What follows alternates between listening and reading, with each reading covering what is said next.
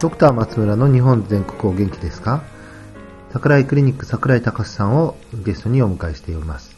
第2回は桜井クリニックの特徴、桜井クリニックと宝塚歌劇団との秘められた関係に話が進みます。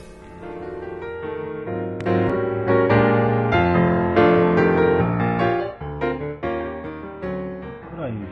さんの特徴というか、なんでしょう、自分で考える自分で言うのもなんですけどええまあ、専門医がね、内科アート生育っていうまあ、ええ加減ですね。あ、そうです加減っていうのは、あの、お風呂のお湯がええ加減っていうか。ああ、いい加減ね。適当ってことですね。適当っていうのは適当っていうんじゃなくて、ええ適切に、えーという意味でね、ええ加減で適当なんですけど、その意味合いをどう取るかっていうのは相手によって。なるほど。はい。それと、あの、僕が個人的に興味を持ったのは、えまあ、このことに興味を持つのもどうかと思うんですけど、はい。宝塚歌劇団のあ先生っていう皆さんおっしゃいますね。皆さん気になるところ経歴で一番皆さんこれ、はい、引っかかそれは。前からなんですか？あ、そうですね、はい。あの、ええ何かつながりが、またいやちょっと元宝塚いや、奥さんが元宝塚。という噂があるんですけど、全然そうじゃないんですけど、はい、僕は全く、あの、近いんですか？えーまあ、車で15分ぐらいですね。あそうなんですかはい、興味はないんですけども、まあ、コンサルタントみたいなもんで、彼女は結構、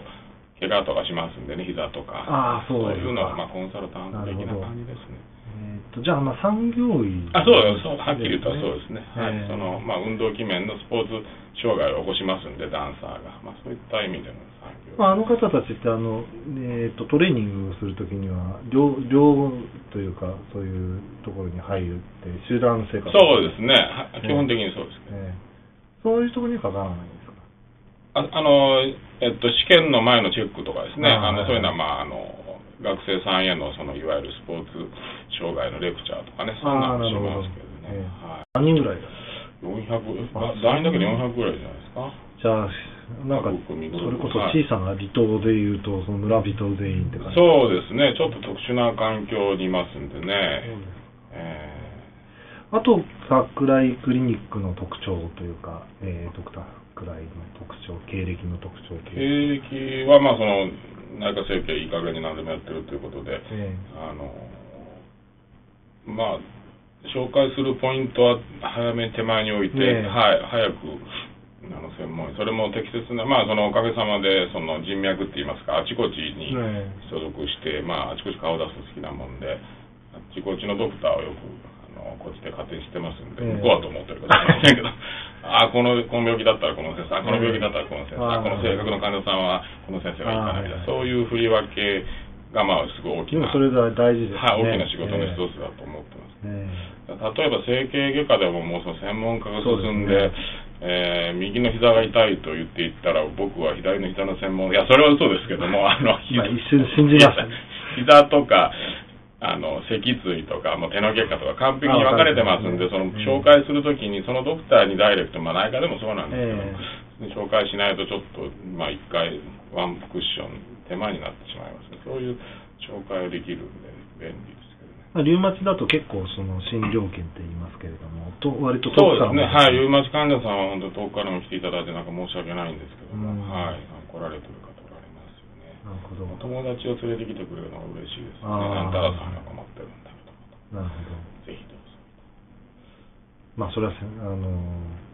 カリスマ的存在いや、そこまではいきませんけども、まあ、あの、患者さんの中には、リウマチ患者さんはそうですね、一度来られるとずっとこう、そうですね。はい、結構来てくだまあ、あとさいますん、で。やっぱり痛いですし、長く付き合わなきゃいけないそうですね、あのの私も本当にリウマチ患者さんには勉強させていただくことが多いですよね、うん結構、いろいろ訴えが多いんですけど、まあ、その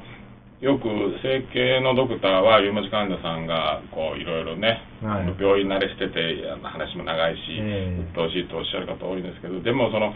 本当にあんな痛み、毎日その痛み止めを飲んだり、剤薬を使ったりしなければならない痛みですね。我々例えば、怪我して痛いっていうのを、ええまあ何日かすれば治るっていうのを分かって我慢しますよね。えでもそれが一生続く、しかもその変形、関節が変形して機能障害を起こしてきてしまうというね、そういう状況で、その、うつ状態にならない方がおかしいわけで、むしろ本当にお元気で頑張っておられるなっていうことを思いますよね。そういう印象ですけど、よく勉強されたり、そうですねまあ、治療法がいろいろあって、あのおっしゃ最新治療法でうまく。よくご存知ですので、こっちちもかなり勉強してはい対応しないと、なかなか難しいことはありますよね。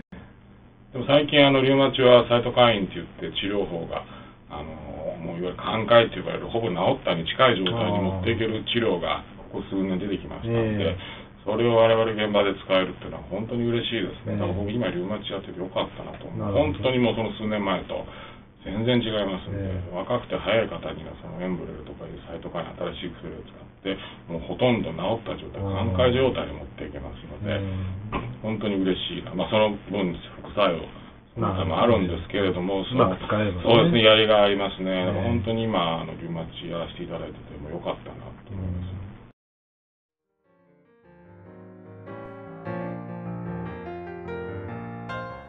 ユーモアの中にも患者さんのことを思いながら診療している桜井さんの真摯な姿勢が伺えます。